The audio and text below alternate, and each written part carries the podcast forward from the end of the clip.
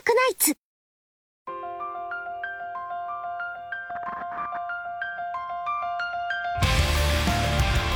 大家好，我是刀客塔未央。大家好，我是六星干员精二专三白马。大家好，我是仓库管理员毛师傅。这是我们仙境之桥的新一期节目。今天我们聊的这款游戏呢，名叫《明日方舟》啊， 它是由鹰角网络自主开发运营的一款策略向即时战略塔防游戏。二零一九年五月的时候，其实就已经开始公测了，到现在已经将近三年了。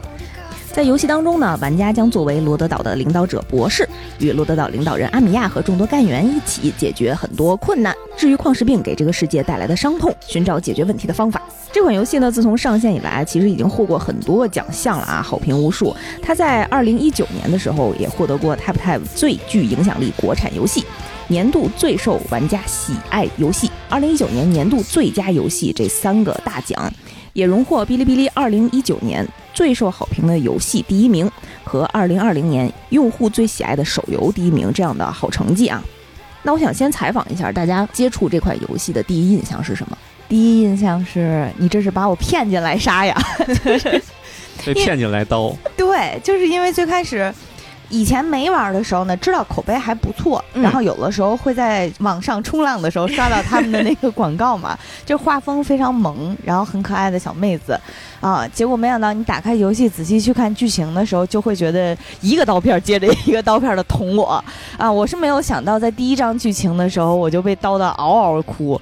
啊，这是第一个感觉，嗯然后第二个感觉是我没想到在这么甜的画风之下，它的主题居然非常的沉重且宏大吧，嗯应该是这这么一种感觉。后面跟大家分享剧情的时候，可以一块儿聊一下那些年我们吃过的刀片儿啊。嗯，嗯，对我而言，就是我第一入坑的印象也是觉得它只是一个平平无奇的二次元养成塔防类游戏啊，对我们二次元养成的游戏有什么意见？没有意见，就是因为这同类型的游戏，其实我也见的挺多的，嗯，啊，塔防游戏我也玩了不少，嗯，所以觉得比如一开始呢说保卫萝卜，植物大战僵尸，对一开始我觉得这个游戏呢，就是呃比较适于新人上手，因为它的难度其实不是很高。嗯、它的主要核心点在于呃干员的养成。嗯、嗯很多时候你把这个人物数据和能力都养好了以后，图你基本上就是放上去平推都可以。但是呢，我后来在推图过剧情的时候，没想到吃了这么多刀片儿。嗯，他的这个游戏背景，包括人物的性格刻画，以及世界观的塑造，还有就是他对于这个世界当中各个种族、不同阶层仇恨和爱的这种主题的刻画呢，还是很深刻的，让我呢有一点觉得像是当时我在看那个《进击的巨人》哇哦，啊 时候的感受，就是。嗯，你在看，就是在一个很宏大且悲惨的世界观的这个基调下面呢，人们之间的这种呃人性上的爱和人性上的丑恶，都得到了一种非常淋漓尽致的体现，并且呢，每当你感觉哎这个干员不错啊、爱了爱了，然后就给你发刀了，嗯，这个我们后面会再聊。这么深刻呢？像我这种肤浅的人，我上来就是这种视觉动物，就是我妹子们实在是太好看了，六四八给我抽他。不光妹子们好看，哥哥们也挺好看的，对不起，哥哥们。而且好多小动物们也很好看。因为我看这个游戏就是下面的评论的时候啊，就有很多人说啊，我是因为某某某个人物的例会或者女性角色的漂亮的整个的例会造型我入坑的、啊，我是因为某某某帅哥某某某夜店男神。啊，长得非常好看，入坑的。然后底下有一个神评是说，我是因为看到了斑点，所以入坑的。嗯，这里给那个没入坑的玩家科普一下，斑点是一只，就是一个狗头人儿，哦 是一只真的只长了一张狗头，人外狂喜，嗯福瑞控狂喜是吧？就是你是吧？不能再聊了，再聊就暴露了自己的喜好 是吧？然后我其实还有一个体验忘说了，就是说实话啊，首先呢，其实我我也理解好多人玩游戏的时候就是无无情的塔防人，就不看剧情，所有剧情全部跳过。对，因为现在好多 B 站上面有好多那个剧情上面的梳理，底下都是剧情党前来补课。呃，但是呢，作为一个就是踏踏实实、认认真真的看剧情党的人，呃，我会觉得。其实有一些剧情还挺值得反复看的。哎呀，我把他谜语人的属性说的这么清新脱俗。对它的剧情，可以说每一章里面都埋了非常多的伏笔。嗯，然后可能出现的十个人里头有八个人都有自己背后的目的、背后的势力，还有他的潜台词。所以，如果你对它的剧情比较感兴趣的话，呃，你打到第八关之后，回到第一关再回去看的时候，依然会发现有很多自己之前没有注意过的细节，或者终于这次。次能理解他当时说的真实的意思了啊，所以就是剧情还挺值得让人反复再看的啊。这个也培养了《明日方舟》游戏粉丝里面的呃一个团体，叫周学家。嗯嗯，对他们有一个专门研究这个各种剧情以及世界观补完的群体，他们叫瓦莱塔学会。但是也因为就是它的伏笔特别多，要素过多，以至于呃人物说话的时候老有一种。话里有话，你是不是不是这个意思？你是什么意思？让大家觉得有一种谜语人的感觉，里面 而且是全员谜语人，对，人均谜语人。除了一个角色，就是我挺很喜欢的，叫 W 这个一个萨卡兹的女雇佣兵。嗯，她呢说话非常的简单粗暴且直白，所以每次她一出场就深受广大群众好评，就是终于能听明白她的台词了。她是负责把拼图的最后一块给你摁上的，她是那个俺也一样，是吧？当然呢，就是新入坑的玩家呢，也不要觉得这个游戏是不是剧情入坑的门槛很高。在这一次最近的四月份的更新当中呢，它很友善的推出了这种剧情模式，就有点像是这种游览模式的呃难度。它会大幅降低你关卡难度，让你以一个非常低练度、低配置的阵容就可以完整的体验这个游戏的剧情，而且是非常连续的，呃，让玩家有了一个更好的游戏体验。所以，广大剧情党呢，现在入坑是不晚的。像我这种玩游戏先管推图，然后每次遇到剧情就跳过、跳过、跳过，最后再统一来看啊，这样也可以啊。大家不觉不要觉得这个游戏入坑的门槛非常高啊。而且，就算你认真看完剧情了，你可能你推到最后以后，你还得回来再看一遍，就像我一样。对。刚才未央介绍的《明日方舟》取得的这些好成绩，现在看来大家已经觉得习以为常了。但实际上，在它刚出的时候，其实是以一个特别强势的黑马的姿态出来的。嗯，因为本身鹰角是一个创业公司，这家公司虽然说主创的人员都是从业者，经验非常丰富啊，但是从公司本身的背景来讲呢，既不是背靠游戏大厂，然后呢，其实从创业时间来讲也并不是很长。啊，包括品类来讲，塔防也不是特别主流的品类啊，但是呢，却上线的后几天马上就能冲到。App Store 的畅销榜第四啊，后来又多次登顶。当时在它前后的呀，都是什么和平精英啊，什么王者荣耀啊，什么三国志啊之类的，就是一听都是财大气粗，然后历史悠久的。所以他当时的那个姿态，对于呃行业内吧来讲，也是一个还挺让人意外的一个表现。就是，作为一个初创公司，并且是第一款游戏，嗯，它能够。从这个默默无闻，然后完全依靠玩家之内的口碑发酵，冲到这么高的一个热度，其实说明它很有实力的。而且从游戏质量上，你也可以明显的看出来啊，这个游戏一开始它的虽然剧情很丰富，世界观很完整，伏笔很多，但是它一开始的文本质量呢还是很青涩的。但是随着游戏的不断进行，以及对玩家意见的不断吸收呢，你能看到它后面的呃剧情以及文本质量是越来越好的啊。行，那说了这么多，这个游戏好 啊，咱来咱来看一下它具体怎么个好法啊啊。这个游戏的风格呢，用几个关键词来概括，首先呢是一个架空大陆。另外呢，就是废土风格，当然具体是不是末世，在玩家之间有简单的小争议啊。我是觉得已经非常末世了，有一些奇幻和软科幻的设定啊。当玩家刚进入游戏的时候呢，呃，你是一个被唤醒的状态，唤醒你的人呢是一个非常可爱的小妹子啊，她有一对长长长长的耳朵顶在头顶，她叫阿米亚。这个就是你们在游戏图标上看到的那个小兔子。他会告诉你你是一个失忆的博士啊，所以就是很多人会直接叫自己刀客塔啊，就是对于博士的一个硬核叫法。这也是源于他的日文配音啊，日文配音里他的博士就是 Doctor，他就念成了刀客塔。嗯 你对过去呢一无所知，然后你的未来呢扑朔迷离。其实这一点是二次元，无论说是作品还是游戏，特别典型的一种操作的方式，就是它会建立一个虚拟和真实的一种联系，就让玩家把自己要找到一个合适的身份，投入到这款虚拟的游戏当中。所以呢，给我们建立了一个，嗯，你是一个失忆的人，反正你现在什么也不知道，你被拉入了我们这个世界，你要跟这个世界产生联系。比如说，在大家熟悉的 FGO 游戏里面，呃，你是一个 Master；在剑娘里面，你是一个提督；在崩坏三里，你是一个舰长。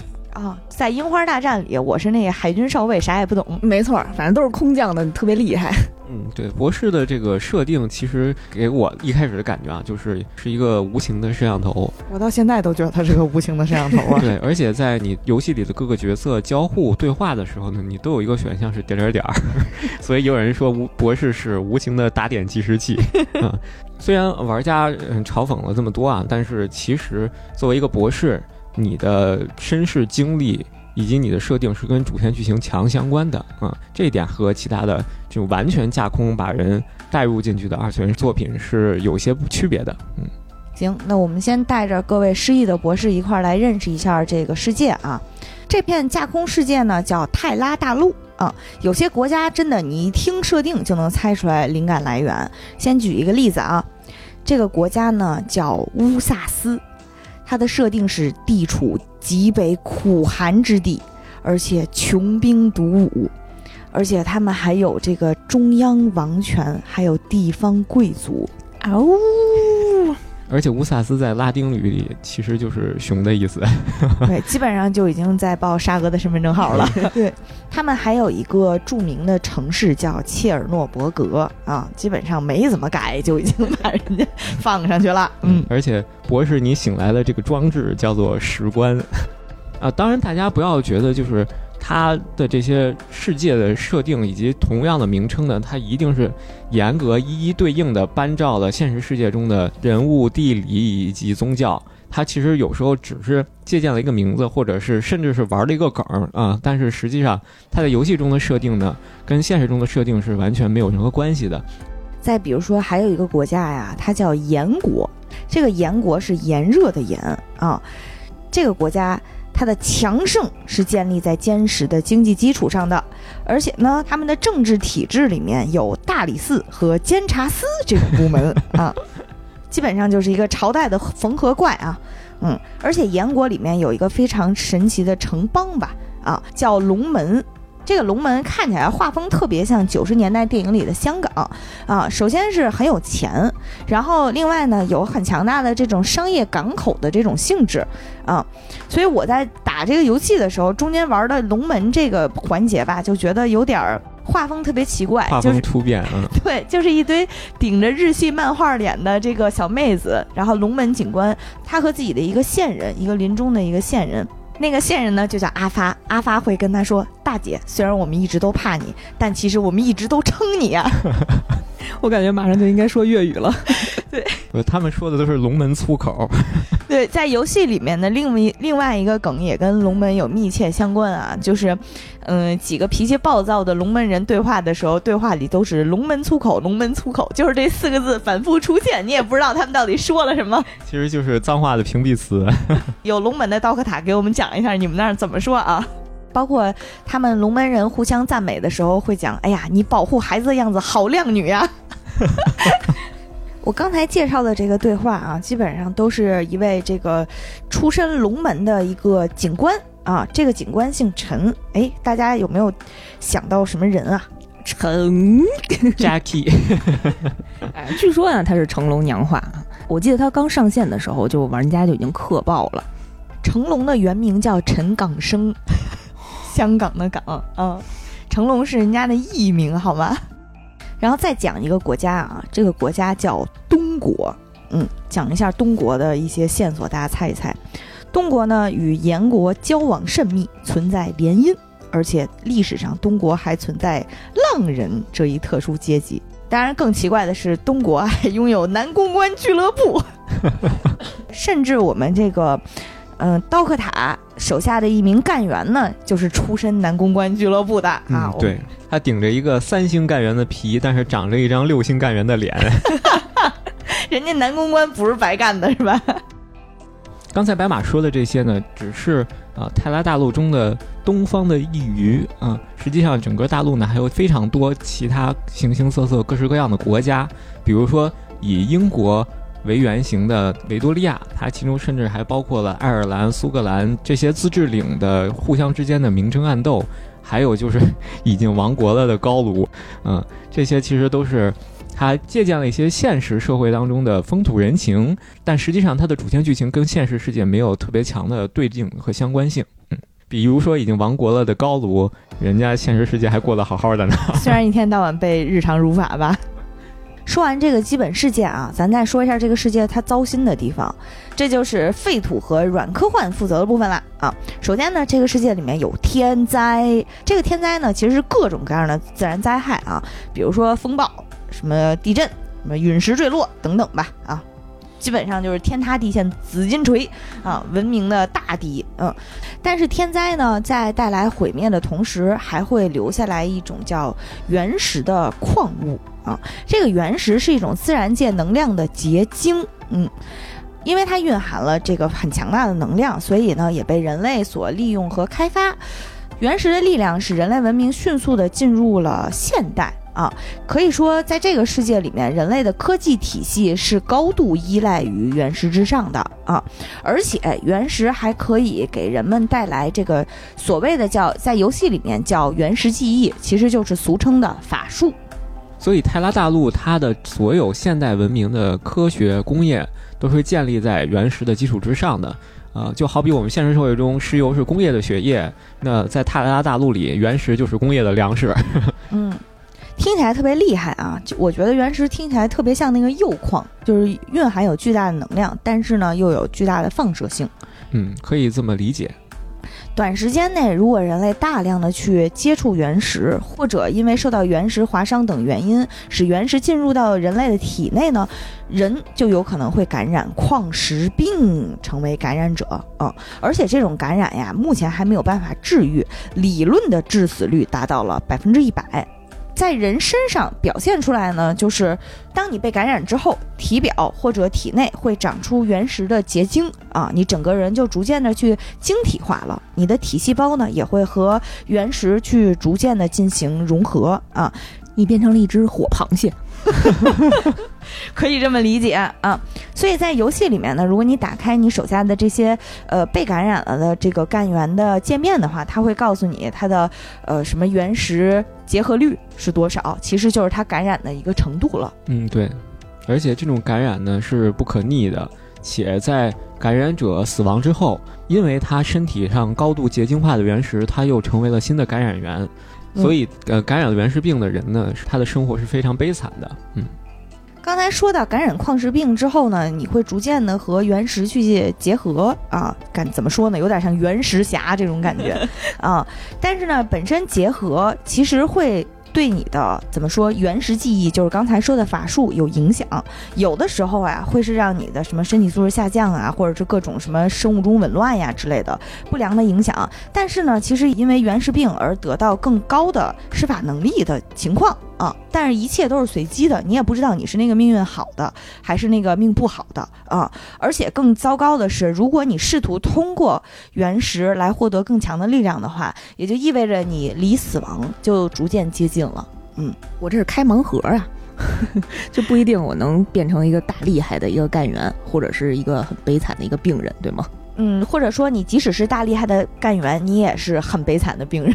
嗯，对，而且越是这种非常厉害的干员，他越呃超负荷的透支自己的身体能力去使用原石记忆，他就越容易加深自己的原石的感染程度。嗯嗯，在矿石病的最终阶段啊，患者会以爆炸等方式死亡。啊，就是因为原石病患者他有可能会出现这样的情况，所以带来的扩散传染性以及潜在的会导导致的危险，就让矿石病患者在全世界范围内饱受歧视和虐待啊！他们只能短暂的流浪于各种人类社会的底层啊，而且待的时间也不长，直到他们再次被驱逐啊！这种相互之间的仇视，或者说可以也可以说是正常人对于矿石病感染者的单方面的打压了啊，其实也酝酿了仇视和对立啊。尽管有非常多的感染者和感染者团体，他们希望能够用和平的方式去解决问题，但是不可避免的，也就会有很多感染者，他们因为遭到了非常悲惨的命运，然后非常残酷的对待，所以他们也尝试通过暴力的手段去改变感染者的困局。呃，那我这个刀克塔得病了吗？你这个问题太复杂了啊！考虑到刀克塔自己啥也不记得了，所以可能目前暂时没有办法展开啊。虽然自己感觉刀克塔一定是一个蕴含有大秘密的人啊，但是呢，因为失忆，他就在这个遍地是阴谋的世界里面被迫成为了傻白甜啊。虽然是一个能指挥战斗的傻白甜啊，刀克塔所在的罗德岛是什么组织呢？它呢是一个。制药公司，嗯，但是它可不是一般的制药公司，它是一个根本不做药的制药公司啊。但是这句话是玩家的调侃啊。对于罗德岛的官方介绍说的是，它拥有完整的武装力量以及制药科研技术的制药公司啊。但是其实从玩家的视角来讲啊，你会发现。剧情里，你一直在全世界各地，然后用各种兵器，带着各种战士在战斗，然后从来没有看，几乎没有看见过什么做药的情节啊！我也不知道我到底是卖命的还是卖药的啊！呃，作为一个多年的生化危机的玩家，我觉得这个制药公司在世界里存在就是非常危险。而且为什么罗德岛这么厉害啊？这个也是有原因的。它的前身呢是一个叫做巴别塔的组织。嗯，关于这个组织，因为涉及了主线剧情太多的内容，所以我们。呃，就不展开了。嗯，大家可以知道，就是罗德岛其实并不是一个凭空产生的医药公司。嗯，它是继承了一些巴别塔的遗产。呃，也是因为这个公司几乎完全不做药的这个性质啊，被大家调侃为无关紧要，就是 制药的药啊。罗德岛的成员被称为干员啊，百大概有百分之六十都是小姑娘，而且是融合了各种动物元素的小姑娘啊。因为在泰拉大陆上啊，人类分成了很多个种族，不同的种族呢均带有一定的特征啊。这些特征啊，有时候是什么，嗯，犄角啊，然后兽耳啊，什么尾巴呀，甚至还有什么光圈啊，就是天使那光圈啊，然后还有翅膀啊什么的。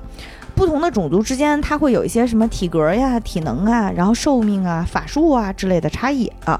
它也不是乱设计啊，而是根据了一些国家文化设定了一些固定的种族，还挺有意思的。我举几个干员的例子啊，因为像刚才我们提到了那个，呃，写着。沙俄身份证号的那个国家乌萨斯，嗯，整个乌萨斯这个词其实就是来源于熊这个动物的拉丁语啊。这位干员的名字叫石铁兽，不知道大家有没有想到哪种动物啊？形容一下石铁兽这位干员他的造型，他呢穿着黑色超短改良旗袍，而且披身披黑白机能风外套。白色的头发，黑色的墨镜，黑色的耳朵，配着一个巨大的黑色机械铁拳啊！这位少女的原型呢，就是大熊猫啦啊！整个干员代号石铁兽呢，其实就是古代对大熊猫的别称。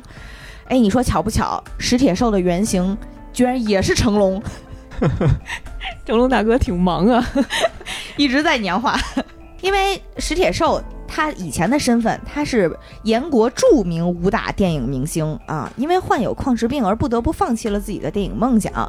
他呢，从影之前也受了多年的武术训练，还是什么铁翼六合拳拳法继承人啦啊。他的个性设定呢也是非常可爱的，拥有大明星的名气以及高深的拳术修为，但是依然是一个非常平易近人的女孩子，经常会和其他干员一起大块吃肉、大口喝酒。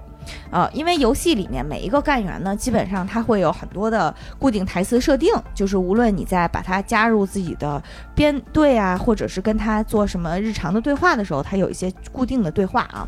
这位石铁兽有一句对话是这么说的：“博士，你看这个剧本怎么样？嗯，主演呀，主演就是你和我呀。其中有一幕是我们从三十楼上跳下来，然后滑行，特别酷。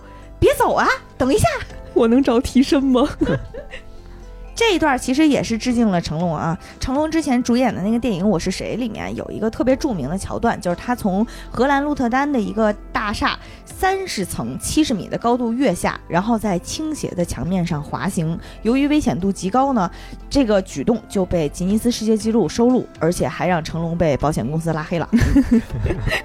从这个干员能看出来，这个游戏里面其实，呃，很多即使在主线剧情或者是目前的这个 side story 的这些副本里面，还没有特别大发挥空间的干员，当你用心去培养它，然后去挖掘它背后的故事的时候，都会有很多的小惊喜。嗯，它有一个很有意思的机制，就是干员跟玩家呢是有一个信赖度的关系的。当你的信赖度达到一定阶段之后呢，就会解锁这个干员的一些档案资料，它会不断的补全这个干员。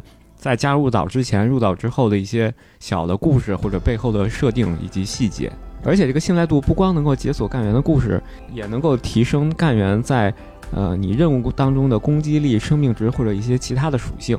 好厉害！哎，那我作为一个刀塔，我怎么提升我跟这个干员的信赖度啊？主要的方式就是你把它任命为你的这个罗德岛基建的副手，干你的助理任务，相当于你这么理解。还有一种方式呢，就是尽量带着他多战斗，嗯。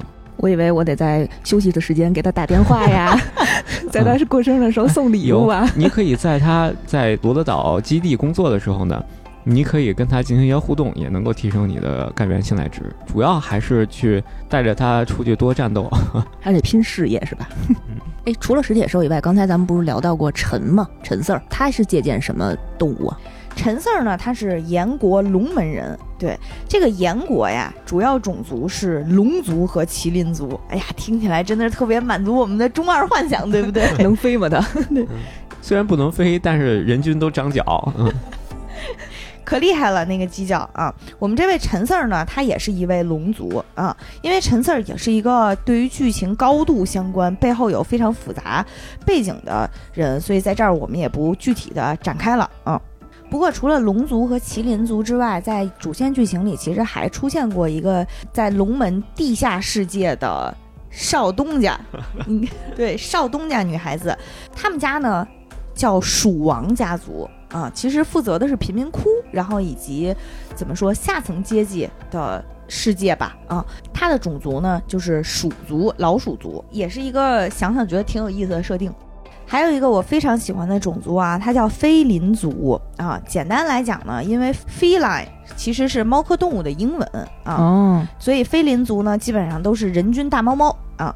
这里面说一个我非常喜欢的角色，他呀叫黄，是辉煌的黄，人设是一位高大的御姐，最抢眼的呢就是他手提一个整个人那么高的电锯，嗯。个性是格兰芬多莽夫，嗯，一位 一米七二的高妹，她的爱好是从三十米的高空直接往下跳。刚才已经有一位擅长从三十米跳下来的演员了。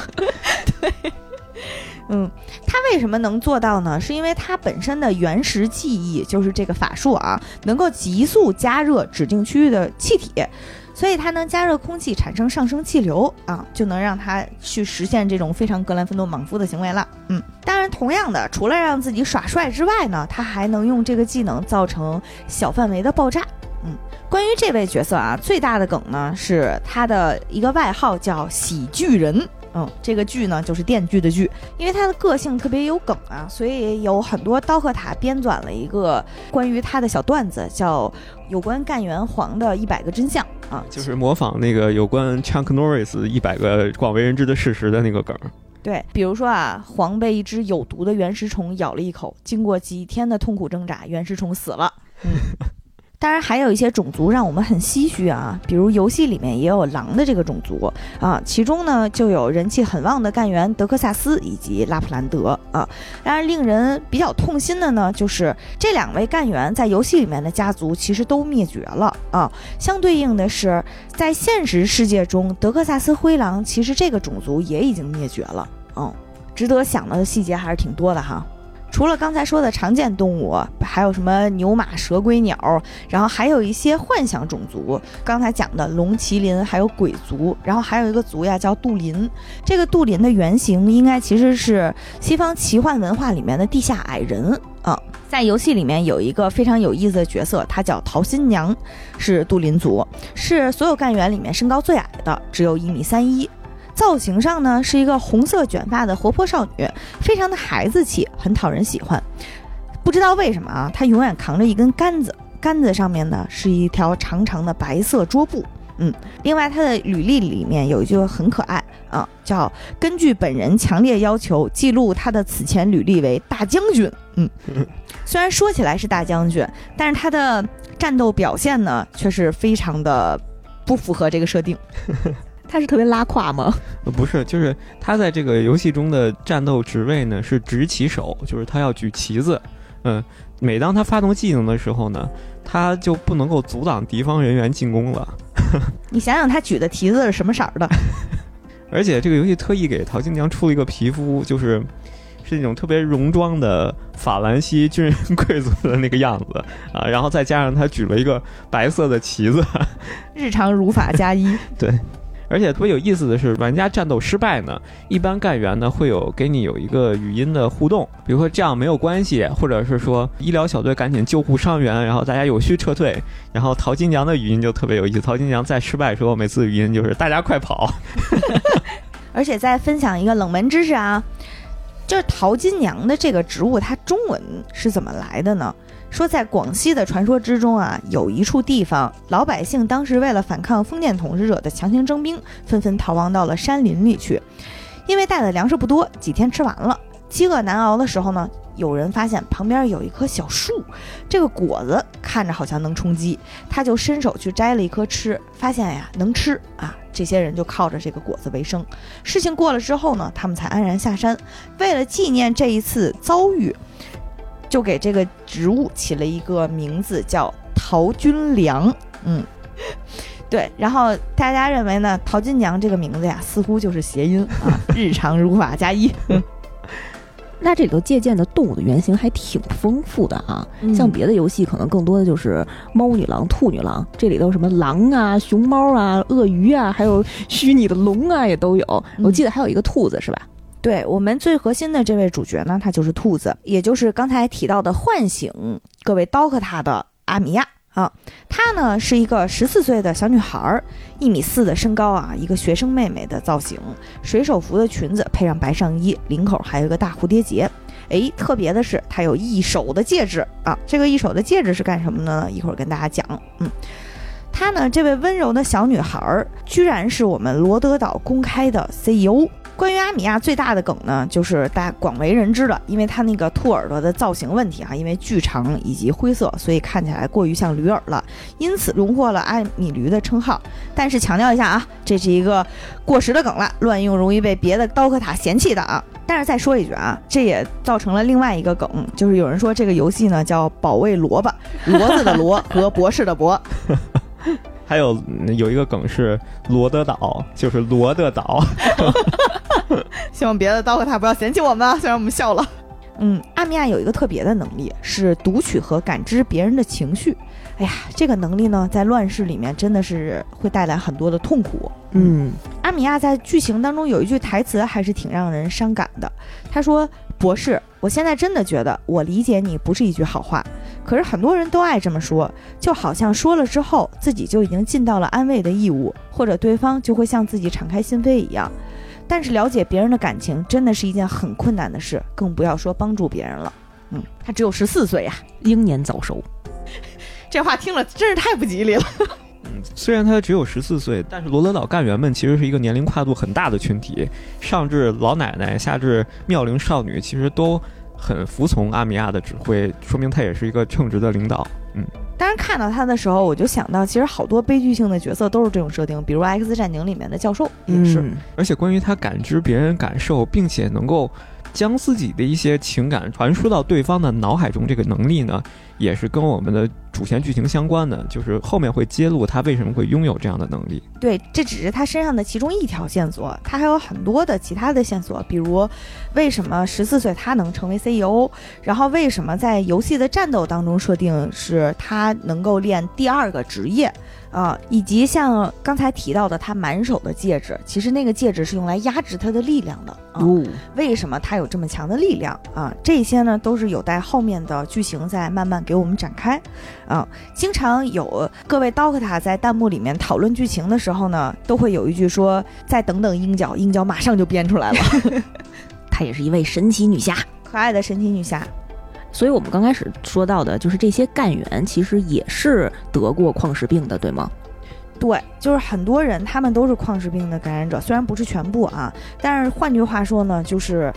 嗯，你看着可爱的这些人，基本上都不久于人世了，基调整体还是挺沉重的。嗯，虽然罗德岛呢没有成功研发出彻底治愈矿石病的技术，但是在他的努力之下，很多感染者的病情都得到了控制。啊，罗德岛的政治诉求是非常明确的，他们致力于创建感染者和非感染者和平共处的社会，以及解决感染者引发的各种事件。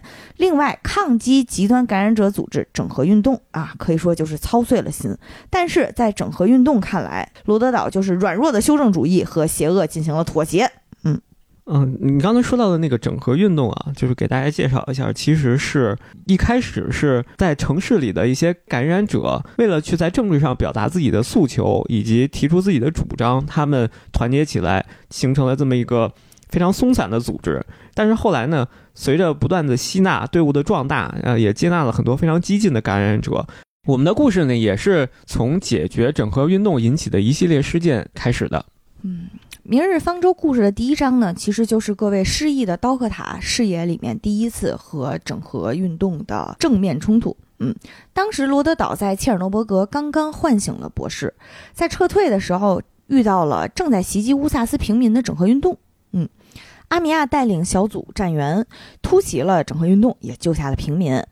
但是没想到的是，因为阿米亚是一位感染者，所以乌萨斯平民不仅没有感激，甚至更多的是恐惧和厌恶。其实这里也能看出来，就是乌萨斯国内呃普通的感染者和平民之间的歧视仇视还是很严重的。嗯，祸不单行，当时切城也迎来了天灾啊！距离天灾最终吞没切尔诺伯格只有三个小时了。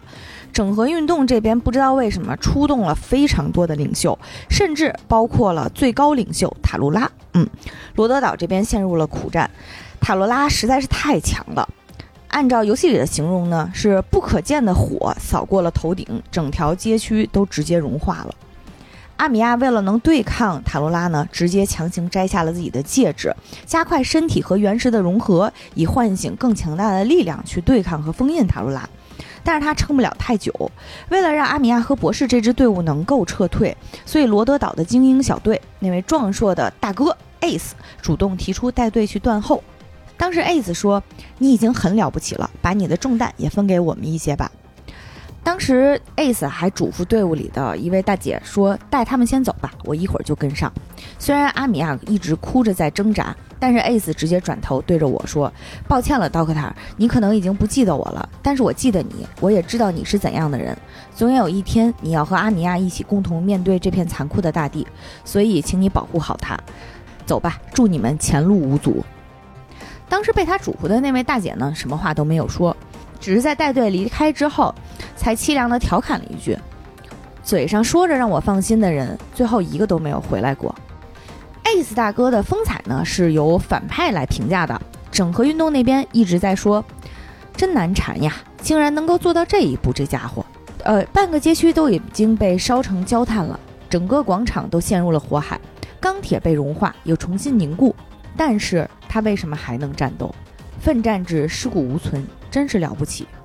逃亡的阿米亚在路上突然感到一阵难受，但是他强忍着眼泪说：“以前曾经有个人对我这么说过，眼泪要留到战争结束之后。”这就是刚刚进入游戏的我，没有做好任何准备，就被心狠手辣的捅了第一刀。确实万万没想到，第一章就发了这样一个厚的刀片儿。我刚跟 Ace 大哥建立了不太深厚的友情，就这样活生生把我们剥离了。对，就是你感觉是你第一关刚用 Ace 大哥，对，扛一波，然后第二关 Ace 大哥就没了。哎呀，大哥真工具人啊！嗯，其实，在这个关里还有一个我们嗯、呃、表面没有看到的，也是罗德岛的精英干员之一的 Scott。他呢是一个嗯远程狙击手的定位，非常善于隐匿自己的行踪。他在这章里其实也默默的牺牲了，在后面的章节里我们会看到他的身影，以及了解到他所经历的故事。嗯，就是可怕的是你在。刚开始玩第一关的时候，觉得我狠狠地吃了一个刀片儿，然后你过了一段时间，了解了更多剧情，重新看第二遍的时候，会发现居然还有一把刀在等着捅我。是刀里藏刀。对。如果打完第一章的话，其实大家很容易建立一个对于整合运动非常对立和排斥的情绪，然后也能感受到对面的可怕的战斗力。但实际上，在后面逐渐剧情展开的过程中，你也能看到整合运动，无论是下层充满了狂热信仰者的人，还是中层，就是一直伴随着整合运动成长起来的那些感染者，甚至是整合运动的领袖，他们都经历过什么啊？描写的，呃，角度都非常的多样。而且在第一章里，我们可能没有注意到，但他其实埋了很多的伏笔。比如说，大家会有很多的疑问：为什么原本是一个嗯非常松散组织的整合运动，忽然又变成了这么一个？呃，暴力的、充满凝聚力的组织，以及为什么会有这么多突然出现的激进的整合运动的呃领袖以及干员，而且为什么切尔诺伯格作为乌萨斯的一个比较重要的工业城市，会这么轻易的沦陷给了整合运动的街头暴动？啊，乌萨斯的军队在做什么？嗯，这些疑问其实都在后面会给你一一揭晓。后面的一段剧情呢，是罗德岛得知了整合运动。即将前往龙门去进行下一波袭击，所以想先下手为强，去找龙门高层制定一个共同的防御反击策略。在一番剑拔弩张的交流之后啊，双方勉强达成了一致。龙门的最高行政长官委任刚才咱们说的女版成龙陈警官和罗德岛去进行对接。在陈的命令下呢，第一个神秘的任务是去前往贫民窟搜索一位来自乌萨斯的感染者米莎。为什么找他？不知道。米莎是谁？也不知道啊。你唯一知道呢，就是她是一位乌萨斯的感染者小女孩。嗯嗯，这里补充一个设定，就是呃，龙门是盐国和乌萨斯这两个国家接壤的边境地区一个非常重要的贸易城镇。嗯，它相当于是一个地位非常超然的呃贸易城邦，有很大程度的自治和管理权，但它名义上还是炎国的下属的一个城市。嗯，所以。嗯，当切尔诺伯格发生事故以后，大量的包括难民呀，包括整合运动的先锋小队啊，都嗯已经潜入或者是接近了龙门这座城市。嗯，当时在找米莎的过程当中呢，他们在街区各处打听，只知道米莎给贫民窟的小孩子做了好几个娃娃啊。经过整合运动的一番围追堵截，阿米亚一行人到底还是找到了米莎。米莎看起来是个戒备心特别特别重的女孩儿。阿米亚和她有个短暂的交谈，最开始米莎就怀疑啊，罗德岛不就是想把我关起来吗？啊，阿米亚当时对他推心置腹，就说：首先，你看我也是个感染者啊，而且呢，你知道外面现在已经有人开始去搜索那些帮助你的孩子们了吗？你现在这个样子其实是会让孩子们陷入危险。如果你跟我合作，我会用你引开那些暴徒，而且我还会保护你。米莎就很怀疑，你为什么要救我呢？阿米亚说：“我也不知道救你的这个任务究竟是为了什么，但是我只知道我非常在乎无辜的感染者，他们有可能会遭遇到的危险。”嗯，米莎和阿米亚就这样初步建立了信任。从故事里来看啊，米莎其实也是阿米亚在整个主线里面遇到的第一个同龄的女孩子，而且在面对感染者和整合运动对于平民感染者之间的这个敌对甚至厮杀时，他们两个人呢有同样的不解和痛苦。阿米亚对世界一直在做着这些笨拙的努力，这一幕呢也感动了米莎。当阿米亚把米莎交给龙门的时候，嗯，还再三嘱咐龙门将来一定要把米莎交还给罗德岛。米莎也在嘱咐阿米亚，你一定要替我照顾好贫民窟的孩子们。甚至两个人还约定好，米莎以后一定要教阿米亚怎样做娃娃。这会有一个细节，就是米莎作为嗯一个感染者，但是你能看出来，他对。普通的底层的感染者的这个态度和对自己定位的一个认知，你感觉她不像是一个从小就生长在一个非常贫穷、非常底层的感染者的社会中的一个女孩。嗯，就是她不是从小被欺负大的。对，这是一个小细节，后面会揭露她的身世。但是好景不长啊，整合运动的干部碎骨追击而来。随后，米莎也被碎骨劫走了。碎骨是个什么人呢？从造型上来看，他是一个帽衫套头，而且戴着严丝合缝的防毒面具的人，人一身的枪支弹药，简直就是一个人形的军火库。米莎当时吓坏了，但是碎骨却显得对他非常亲近。原来碎骨是米莎的亲弟弟，而他已经放弃了自己旧日的名字。其实，尽管碎骨和整合运动的普通人对于米莎很关心，但是最开始米莎是不能理解他们的。直到一个普通整合运动成员跟他讲说：“我的妻子、孩子都死在了切尔诺伯格人手里。乌萨斯感染者的遭遇比畜生还不如，毁灭切尔诺伯格作为复仇，这也太轻了。他们手上有多少感染者的血？米莎，我们被人恐惧，被人愚弄，被人侮辱，被人迫害，只因为我们是感染者，仅仅是这样而已。”碎骨也能看出来米莎的害怕以及对伤害同类的排斥。当时碎骨还引用了一句乌萨斯人的话，说：“对待亲人就该像春天一样的温暖。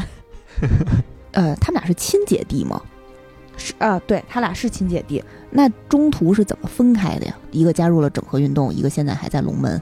按照游戏里的设定呢，嗯，碎骨是家里第一个感染矿石病的人，嗯，所以感染了矿石病之后的经历，其实米莎是不清楚的，哦。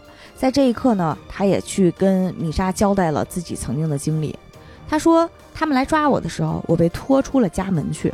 我看见妈妈，她抓着我的手，他们殴打了妈妈，妈妈不肯松手，直到在雪地上拖出一条血路来。当时米莎就崩溃了。但是碎骨又温柔而宽容地说：“一切都会好的，我们一定会为感染者抗争到底的。”米莎犹犹豫豫地讲：“可你们摧毁了切尔诺伯格，有那么多无辜的人死去。”但在碎骨看来，谁是无辜的呢？切尔诺伯格实行隔离制度时，有谁反对过吗？在我们被拖去矿场，当乌萨斯把我们丢弃在矿场和洞野的时候，任由我们在寒冬中死去的时候，有任何人曾经站出来反对过吗？切尔诺伯格冷眼看着我们死去，甚至切尔诺伯格是乐于看着我们死去。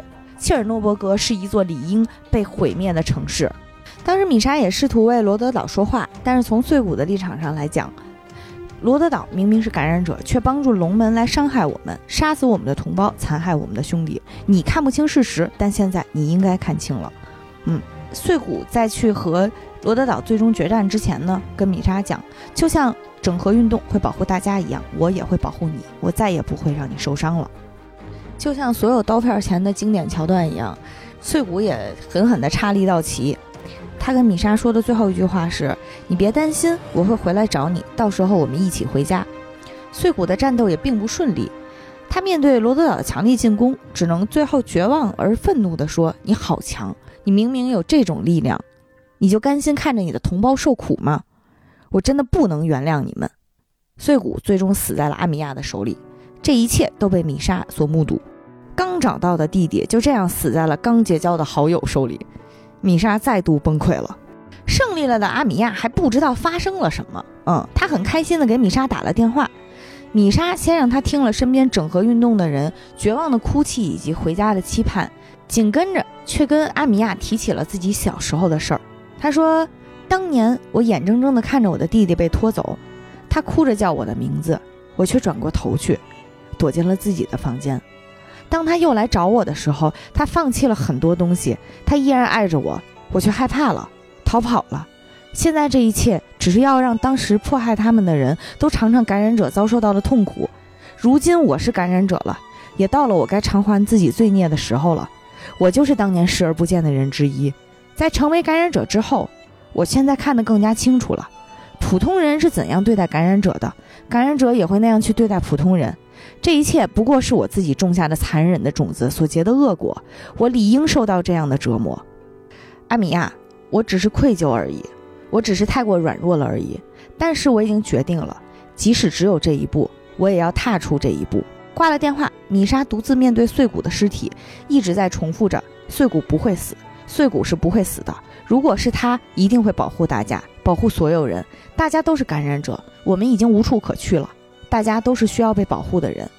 最后，米莎戴上了碎骨的面具，继续扮演碎骨，加入前线。碎骨奇迹般回到战场，让整合运动的成员士气大振。战场上只有阿米亚知道发生了什么。阿米亚和变成碎骨的米莎在战场上再度相遇了。阿米亚无力地问：“为什么你会变成这样呢？”碎骨说：“这大概就是命运吧。”米莎最终战死了，阿米亚留下了他的面具。我觉得米莎的心态很复杂，因为她和她弟弟不一样，她弟弟是很小就已经感染了。所以他一直经受的是这种非常残酷的对待，然后也早早确立了自己的立场，然后以及自己的使命，就是要带领感染者建立新世界的那种感觉啊。但是从米莎的角度来讲，他是一直是一个很怯懦的人，他能在小的时候对自己的弟弟袖手旁观，然后长大了自己终于感染了，然后开始体验这种生活，他也并没有适应，然后也并没有特别经受过极其残忍的对待，啊，所以我觉得从。至少是从政治理念上来讲，可能没有碎骨那么坚定。但是从情感层面上来讲，此刻的他既要面对自己小时候的怯懦，又要面对再度失去弟弟的痛苦，然后周围又都是那些遭遇非常悲惨的整合运动的人，让他无法袖手旁观。所以对于他来讲，成为碎骨是他唯一能走的路。嗯嗯，看这一段的时候。我当时是一直在纠结于为什么大家都想去要抓米莎，他究竟身上有什么大秘密？没想到猝不及防的就吃了一刀。嗯，呃，这里我补充一个小细节，就是为什么阿米亚会这么狠心杀了碎骨之后还要把米莎也杀掉？其实当时因为这个任务是。龙门的高层委派罗德岛去抓米莎，他同时也委派了当时龙门禁卫局的领导陈，全程跟着他们一起参加这次行动。所以阿米亚带领的罗德岛当时是要受到了呃龙门禁卫局给的很大的压力的，就是对方在半途把你的这个重要的人物目标人物劫走了，然后我们现在要去追回对方是非常残酷无情的整合运动，龙门禁卫局。的领导陈 Sir 当时的立场是一个非常强硬，呃，怎么说呢？稍微有点不近情理的呃态度，就是我不管你会造成多大的牺牲，我们现在已经把这个整合运动的这波小队给包围了，我们就要把它歼灭掉啊！战场上没有时间给我们进行犹豫和感情上的纠结啊！当时阿米亚已经非常尽力的去争取了，就是说。呃，能不能再给我一点时间，我去跟碎骨再谈一谈啊？我去再跟变成碎骨的米莎，我再谈一谈，再争取一下啊！大家能够呃，在不造成这么大伤亡的情况下，和平的解决这个问题。但是在最终两方的压力之下，阿米亚也别无选择，只能跟碎骨以及米莎在战场上相见了。嗯，而且看到这儿的时候，当时我的感觉是，就是呃，龙门，尤其以龙门禁卫局代表的陈的这帮人。啊，觉得他们是一个很不近人情的，也是对感染者很严厉的一个组织。但是后面你就会慢慢发现，陈这个角色，他是在这场战争当中不断的遭遇、不断的转变，以及不断的成长。最后到他加入罗德岛，也是一个人物成长变化非常之明显的角色。嗯，除了陈之外，嗯，因为这个游戏里面涉及到的政治势力，然后以及各种的立场的人非常多。嗯，他们在游戏的主线，然后以及各个支线副本当中，其实都会有很多的变化。尤其是在第八章《怒号光明》之中，其实有讲整个整合运动现在的最高领袖塔卢拉他的整个成长过程，那也是一个百斩千回，然后每一个环节都有一把刀在等着你的一个成长过程，王子复仇记呀，那是极其的悲惨了，可以说，嗯。呃，关于塔罗拉这位整合运动的领袖啊，我们极简概括一下他的经历。嗯，高度剧透啊，先预警一下，没有打通第八章的朋友们慎重收听。嗯，塔罗拉呢，她是一位贵族出身的小姐，但是对贫苦的底层人民和备受欺压的感染者非常非常同情，甚至啊，她为了坚定自己的立场，决绝到主动把原石碎片插入胳膊，成为一位感染者。他从此游荡于乌萨斯，就是刚才咱们说的，就是有沙俄元素的那个国家，呃，拥有了自己的感染者小队。当时呢，他对人性有着非常光明和热忱的信念感，想通过自己的努力，哎呀，要让世界变成一个感染者和非感染者和平共存的世界。但是在一段复杂的、充满了分歧、挣扎、背叛和盲目信任的历程之后呢？人性终于在塔罗拉面前展现了他真实的面貌。他最爱的人呢，被他援助的感染者所虐杀。他一直拯救的感染者，因为突然了解到他的贵族身份而质疑他。最后呢，他的战友在找村民交易的时候，还被村民掠夺、拘禁，最后活活被饿死了。塔罗拉就是这样，从热情又高洁的战士，最后一步一步被自己的理想凌迟了。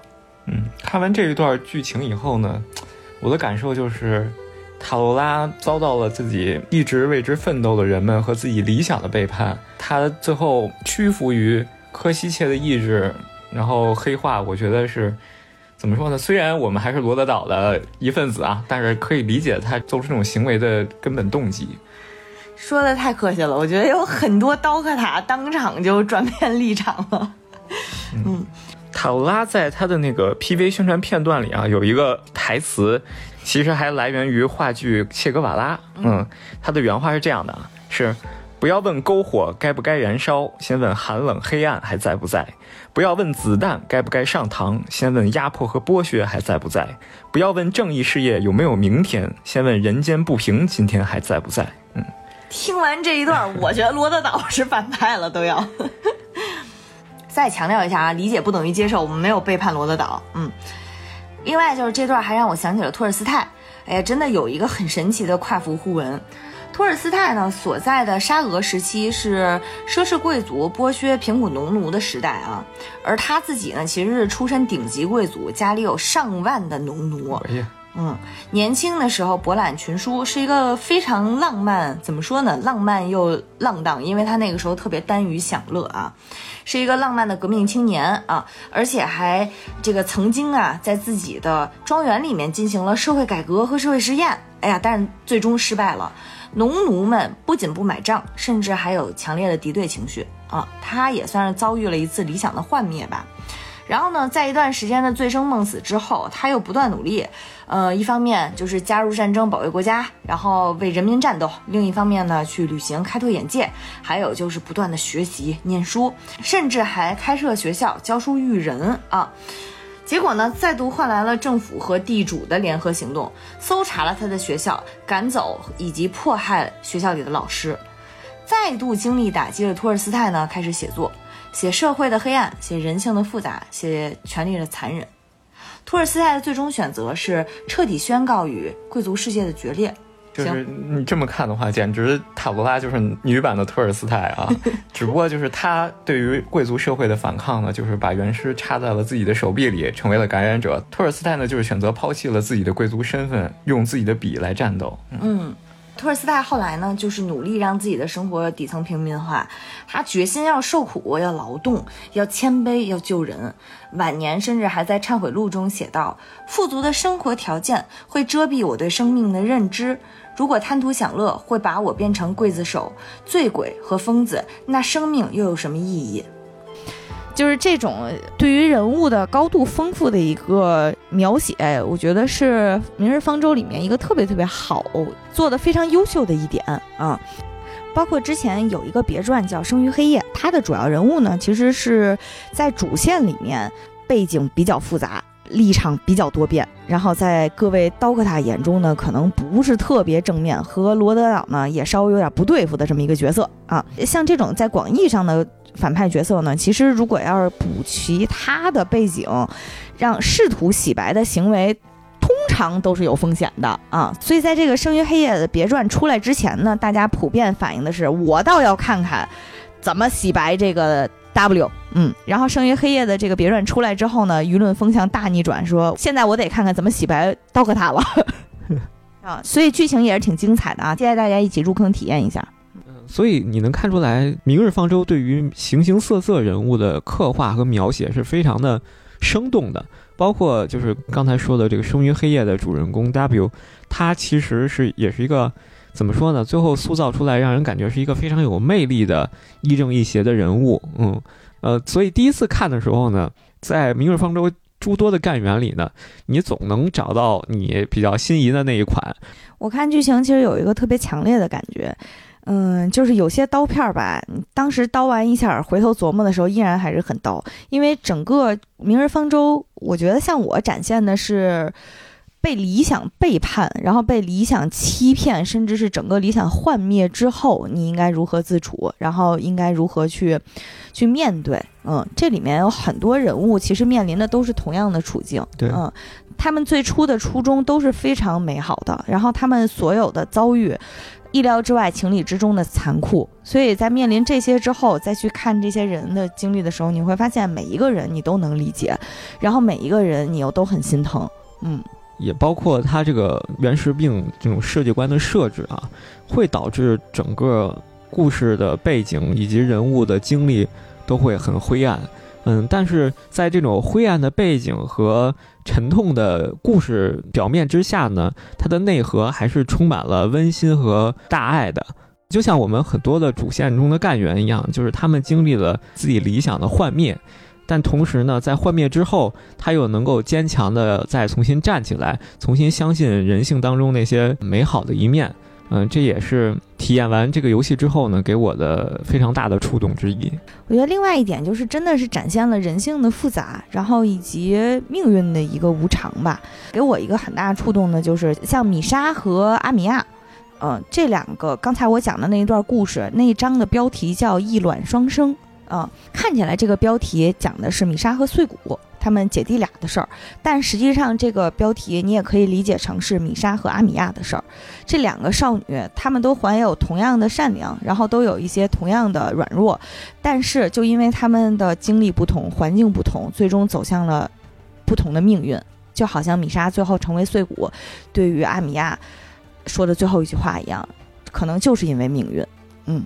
所以我觉得，像这个故事，它其实给了我们一种，当你能理解和自己截然不同的立场的人，他们做出的选择的时候，这个世界才会多一份兼容和多一份向善的可能性。这个是《明日方舟》这个游戏提供给我的一个特别特别好的一种价值认同的体验。嗯嗯，它这种视角转换带来的震撼啊，特别能够丰富这个世界观以及整个故事的内涵，而且这种。多角度的讲故事的方式，在现在这个社会，我觉得尤为有价值。因为可能大家有一种感觉，就是世界上的很多人越来越二极管了。对我们好像非黑即白，非死即彼，然后立场就完全不能变。嗯，所以我觉得可能我们需要理解这个世界的复杂性，然后命运的复杂性，人性的复杂性，嗯，都是很重要的事情。刚才我们说的这些啊，其实都是关于这个游戏非常出色的剧情的一些呃感受和探讨啊，也欢迎大家加入罗德岛一起冒险之后呢，和我们探讨。如果还没有接触这款游戏的各位潜在的刀客塔预备役呢，呃，我们也在此提供一些适合萌新的这个入坑指南和避坑指导。说到入坑啊，其实。呃，作为一个仓库管理员，我也是今年三月才加入的罗德岛。嗯，明日方舟本身它的玩法呢，其实还是最基础的塔防游戏。在这个基础之上呢，它又融合了这种棋盘地图，以及通过改变敌人的进攻方式和不同的地形产生不同的效果，在策略上大大的丰富了大家的体验。在我们罗德岛形形色色的干员里啊，他们分为了很多不同的职业。啊，比如说先锋、近卫、术师、重装，在这些不同的职业内部呢，又有不同分支的细分，所以说它的职业系统是非常丰富的。每个职业呢都有自己不同的特性。比如说，我们这个游戏最基础的重装职业呢，它是负责阻挡伤害啊。我们的治疗者呢，他是负责给在前线受伤的干员进行治疗。我们的速射手和术师们呢，则是负责对战场的敌人制造大量的伤害。而且在塔防游戏的玩法之外呢，明日方舟也提供了我们一些非常有特色的玩法，比如说干员的培养。通过培养不同的干员呢，呃，来发挥他们不同的战场上的特长。而且每个干员呢，按照稀有度分级呢，分成了从一星到六星不同的档次的干员。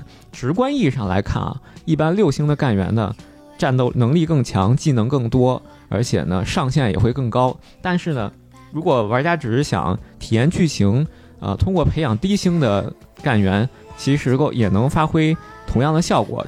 我是不是能理解成，我不报课也可以，是吗？嗯，获得六星干员的方式呢，主要是通过干员寻访，也就是我们俗称的抽卡。嗯，当然了，就算你抽到了稀有度很高、能力非常强的干员呢，你也不能立刻把他派上战场，你还要不断的去培养他。这期间要花费非常大量的金钱、稀有的材料。以及关卡掉落的各种道具才能实现。你说的这个大量的金钱是游戏里的龙门币，不是我自己的金钱，对吧？嗯，对。当然，你通过你自己大量的金钱，也可以间接的提升游戏里龙门币的获得量。嗯，我我没有大量的金钱。嗯，作为一个中途差点被劝退的玩家啊，作为一个菜狗，我每次呢都是属于这个游戏给我多少费，我看谁满了，我看谁好了，我就把它放在前面。嗯。所以要大家要注意一下，就是不同的职业的干员，它有不同的作用。比如说先锋干员，他这些干员呢，一般的费用都会比较小啊，适合首先摆下去。而且他摆下去之后呢，他的技能通常来讲是呃能够给你增加你的费用，让你后续摆上更多费用更高的干员的。这里最有名的就是我们的杜林族大将军陶金娘，嗯，他摆下去之后，一旦他的技能条满了，他就举起白旗，然后 号召大家快上，嗯，这时候。他就会给你产生大量的费用，嗯，不要小看唐金娘，在很多老手手里面，它也是一个占了一个部署位，不能够被替换的卡。而我们的重装干员呢，通常就是摆在前线，吸收最前排的火力。当然，这里要注意一点呢，就是这个游戏的机制呢，是敌人会优先攻击你最后放下去的干员，嗯，所以我们摆放的时候思路呢，有一个跟我有违常理的思路，就是。大家一般想的是，我先摆下重装干员去挡，然后我再放后排的高台干员来进行输出。但这个时候，敌人的攻击火力就会落到了你后放的这个输出干员身上。所以，这个游戏的摆放思路反而应该是我先放输出，先放需要被保护的角色，再放保护他的角色。嗯，当然了，重装和近卫干员还是应该优先去摆在前方的。而且，有些地面防御力较高的干员呢，它也是有非常爆炸的输出的。比如说，我们刚才介绍的黄。嗯，它可以距两个格的超远距离，也就是说，它可以隔着一个我们的重装干员去聚到重装干员面前的敌人。怎么隔的？你给我演示一下。嗯在游戏里，这个画面画风非常的喜感啊，就是它聚的时候呢，你看起来好像是它连着重装干员一起给聚了，杀疯了是吧？但实际上呢，它只聚到了重装干员阻挡的敌人。嗯，玩家。之间呢也对此有一个梗，就是他这个剧呢，实际上是从重装干员的裤裆底下杵出去杵别人的。听完了，我就想起来咱们听众朋友们里面经常流行的一句话梗，就是毛毛爷真想教会我们呀。听上去这些好像都很好操作的样子，但是我给大家讲述一下我玩的过程，就是所有的错误示范都已经被我玩过了。比如说，我会把重装队员最先放在前面，他挡不住之后呢，敌人就一路畅通无阻走进我家大门，我的奶都奶不起来别人啊。嗯，而且我当时玩的时候啊，发现不仅有从地上经过的，还有从天空飞过的。我经常把那个可以攻击地面的。人都安排满了，发现自己没点儿了。天空中飞过了好多无人机，直接又飞进我家大门了。这个职游戏里，我们有一个职业叫做速射手。速射手它有一个特性，其实所有的这个干员都有自己不同的特性。速射手的特性是什么呢？它就是他会优先的攻击空中单位。嗯，就即便是地面敌方单位已经在他眼前了，如果远处有一个空中单位，他也会优先去打击这个空中单位。嗯，速射手就是专门去应对空中单位的。嗯，在游戏里，我们呃随着剧情会送我们的速射手呢，就是杰西卡，他是一个黑钢国际的合约工，呃平平无奇的打工人。在游戏里设定的非常有意思啊，就是他的打击敌人的弹药都是他平时。吃零食剩下的零花钱破不开了，换了点儿。这还不是巨有钱，这是什么？嗯，所以游戏里杰西卡的输出在同类型干员里呢是相对比较低的，但是他生存能力是拉满了啊。那大家也因此经常吐槽他，就是每当他输出不给力的时候，大家都说你少吃点零食吧。还有给新入坑的萌新提个醒啊，就是咱们的这些干员摆放呢是有朝向的。我经常把我的治疗放下之后，然后发现他并没有冲着我这些干员奶，然后我是你在干什么？说到朝向呢，其实就是每个干员都有自己的攻击范围和攻击距离，包括医疗干员呢，他的攻击范围其实就是他的治疗范围。嗯，所以大家一定要注意把他的攻击范围，呃，尽可能的覆盖到能够照顾到的地方。和你需要照顾到的地方，这个是很重要的。请毛毛也给我画一个图纸，我就按照你的那个格摆。嗯，其实，嗯，图纸呢，网上有很多不同的关卡呢，有很多大量不同的作业，所以，呃，大家实在打不过去了呢，可以上网去抄一抄作业嘛。哎，我也看到有像我一样的菜鸡留言说，有些大佬的作业真的不是照着摆就行，你还得按照他说的那个时机摆没错，啊，差之毫厘，谬以千里呀、对，因为每个干员呢还有自己的记力条，他的记力条呢有些是随着时间的增长而随之增长的，有些呢是通过攻击敌方获得的。嗯，这个记力条满了之后呢，有些干员的技能它是自动释放的，所以呢，这个就产生了我们说的，就是你得在对的时间摆下对的干员，他在后续的过程当中呢，他能够在正确的时间释放正确的技能，也就是呃硬核玩家通常说的对轴，就是他把这个时间轴要对上才行。我这也太硬核了！我在入坑之前，我可是怀抱着。当年我《植物大战僵尸》玩的那么溜，我能被这个游戏困住吗？然后就被《明日方舟》教做人了。嗯，所以要大家合理的调配自己的重装输出以及治疗干员的比例分布和数量。嗯，还是很讲究策略性的。当然了，就算是你说我真的不太会，而且我确实手残党，不太适合高难度的关卡，那这个时候呢，鹰角也新出了这个更新，为我们提供了一个全新的思路，就是你可以去体验剧情模式。剧情模式的难度呢就非常的低了啊，这个时候呢可以让我们去熟悉游戏的机制，去呃体验剧情。剧情模式而且。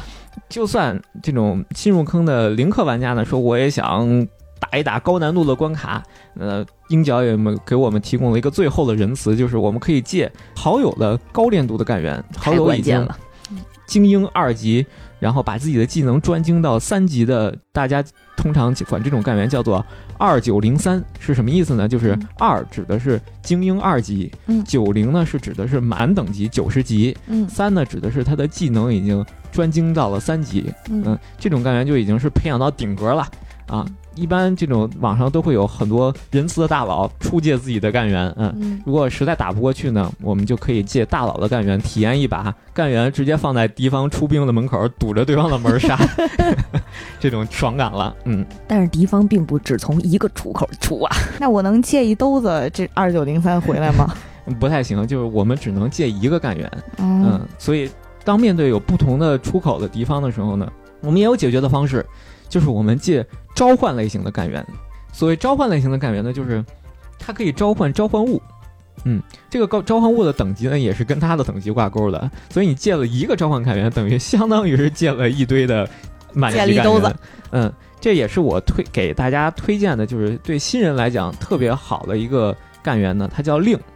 嗯令这个干员呢是在今年春节新出的一个干员，它是一个召唤类型的干员，它的三技能呢是可以召唤龙，并且这个两只小龙呢还成合成一只大龙，大龙的攻击力、血量和防御力都是非常非常高的，对于新手推图是非常有帮助的。当你有遇到有些图过不去呢，你就可以去在网上求助，找一个拥有二九零三令的大佬啊、加他的好友，你就可以白嫖他的令了。啊，而且网上有很多这种大量的呃令的单核视频教程，就是对于一些高难关卡，只需要一个令，再加一个比如说回费的先锋，像淘金娘这种，就足以让你通关这个关卡了。当然了，借大佬的干员呢，有一个条件，就是你比如说你想借我得认识大佬是吗？那对，这是一方面，嗯，还有一方面呢，就是你想借这种二九零三的令，你首先要把你的干员精英到二级，嗯，不哦我也不能太空手套白狼是吧不？能空手，不能说你一个一级啥也精英没有的，你就管能借到二九零三的，也是不太现实的啊。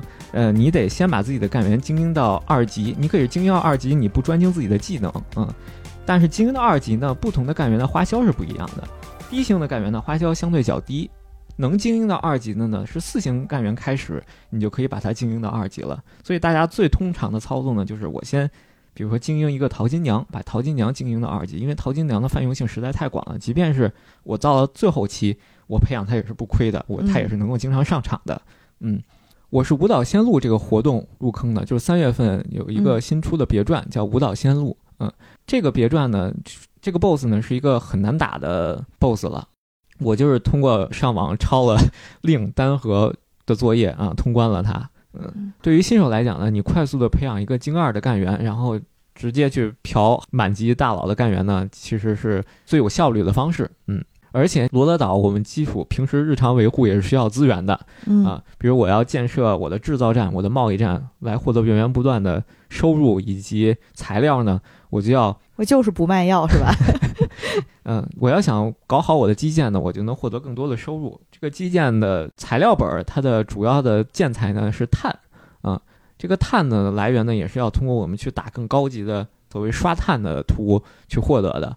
嗯，这个时候如果你借到了一个比较高等级的好友的干员呢，你就可以去打更高级的这种碳的本儿，更高级的这个关卡呢，它给你的奖励也是更多的。嗯基建是指我平时不出站的时候，然后在我那个小房间里面有一格一格的那个宿舍呀的那些小房间，然后把我这些干员都安排进去干活嘛。对就罗德岛其实它本质上是一个飞船啊，这个飞船呢，它的不同的舱室呢就有不同的功能。比如说贸易站呢是负责和龙门进行交易，产生龙门币来支付我们日常培养干员的费用的。比如说制造站呢是可以生产赤金来提供给贸易站作为交换的资源的。制造站呢同时也可以生产一些我们培养干员需要的芯片。还有加工站呢，是来加工我们培养干员需要的各种精英材料。而且除了这些基础的生产部门呢，我们还有干员的娱乐部门和休息部门，比如说宿舍。毕竟我们岛呢也不是干员们二十四小时拉满，对吧？顶多我们也就是零零七一天干十二个小时而已。真不错。嗯宿舍呢就是给大家提供休息的地方。在这些场景里呢，我们还可以进行布置，比如说宿舍呢，我们可以通过买不同的家具来，呃，增加宿舍调节心情的功能，以及跟干员产生互动，来提升与干员的信赖值。嗯这还真是动物森友会啊！但是我把不同的干员安排在不同的房间，其实是有加成的效果的，对吧？对，每个干员有不同的技能，有些干员专精的，比如说是制造；有些干员专精的是贸易。而且，即便是在制造专精中呢，有些干员去适合生产贵金属，有些干员呢适合去生产作战记录。每个干员都是有自己不同的功能的。对于新人入坑而言呢，我的建议呢就是大家应该优先的去把自己的基建建设好。这样的话呢，它每天会自动的源源不断的产生龙纹币以及你的训练材料。所以它跟普通的塔防还不太一样的点，就是它还有很多养成经营系的。嗯，对对对，对于很多已经通关了的，甚至就是所有关卡都打满了的老手而言呢，就变成了开心农场。嗯，呃，这个游戏还有一点我觉得体验非常好的呢，就是它是非常的社恐友好。如果有必要的话，可以不跟好友说任何一句话，然后白嫖的精英干员。你这是偷呀！嗯，而且就是，即便是交流最多的区域呢，也就是你的会客室，就是你每天要收集一些线索来开启线索交流会，获得一些信用，换取一些材料。我们平时需要社交最多的顶，也就是这一点了啊。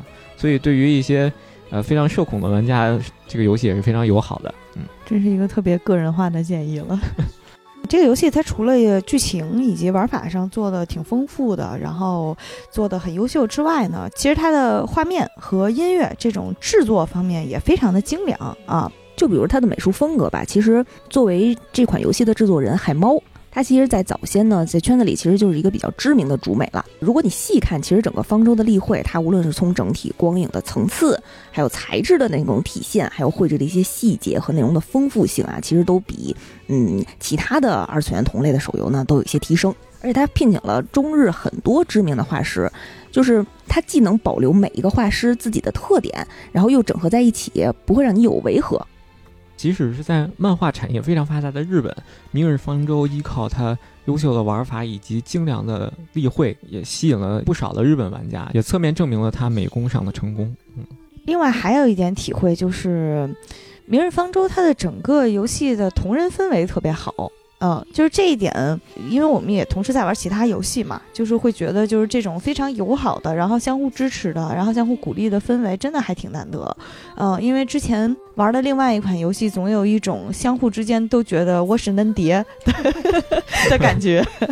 具体不说是哪个游戏了，但是就是会有点剑拔弩张。但是在这个游戏里呢，你会发现，不仅是这个同人太太、同人大大之间相互都很很鼓励，然后另外呢，大家和官方之间的互动也是非常良性的。比如官方他会放出很多有细节的物料，然后鼓励和支持玩家去主动的探索，然后并且呢，对于同人制作的非常优秀的内容，也会予以非常正向的反馈，甚至是在呃活动当中用到。我觉得这种社群氛围本身现在已经经成为游戏体验的一部分，也非常期待大家一起入坑，然后去体验这种友好的世外桃源般的感受了。毕竟本身这种谜语人的文本呢，就给大家留了很多留白的空间，想怎么编就怎么编，让很多同人大手子们有很多发挥的余地啊。嗯，实不相瞒呢，我当时入坑这款游戏呢，就是看到了一些漂亮的小姐姐们 cosplay，整得好看的小姑娘啊，小动物们，哎呀，我就被拉到这款游戏里了。我最近一个姐妹换的这个头像，我一看，哎，明日方舟的，然后我就问她，你是入坑了吗？她说不是，就是觉得这套图特别好看，我都 存起来，我每天换一张。我有时候也在想，就是这个游戏本身它提供的这种对于人间大爱，哎，说大一点是对于人间大爱，然后呢，对于相互之间的理解和支持，然后对于人性的复杂的描写，是不是客观上也为他筛选了一批信仰这种价值观的玩家？嗯，这些玩家同样也会在这个生活当中去实践这种行为方式，啊，当然这也只是我的一个猜想了。嗯，呃，那这款游戏作为一个上线时间也比较长，而且内容非常丰富、非常深刻的游戏啊，我们其实今天只说了一些皮毛。如果大家感兴趣呢，欢迎给我们留言。最近呢，也马上迎来了这款游戏三周年的纪念活动啊，我们预计会有大量的玩家福利，大家一定要关注一下。各位刀客塔，那我们下期再见，再见。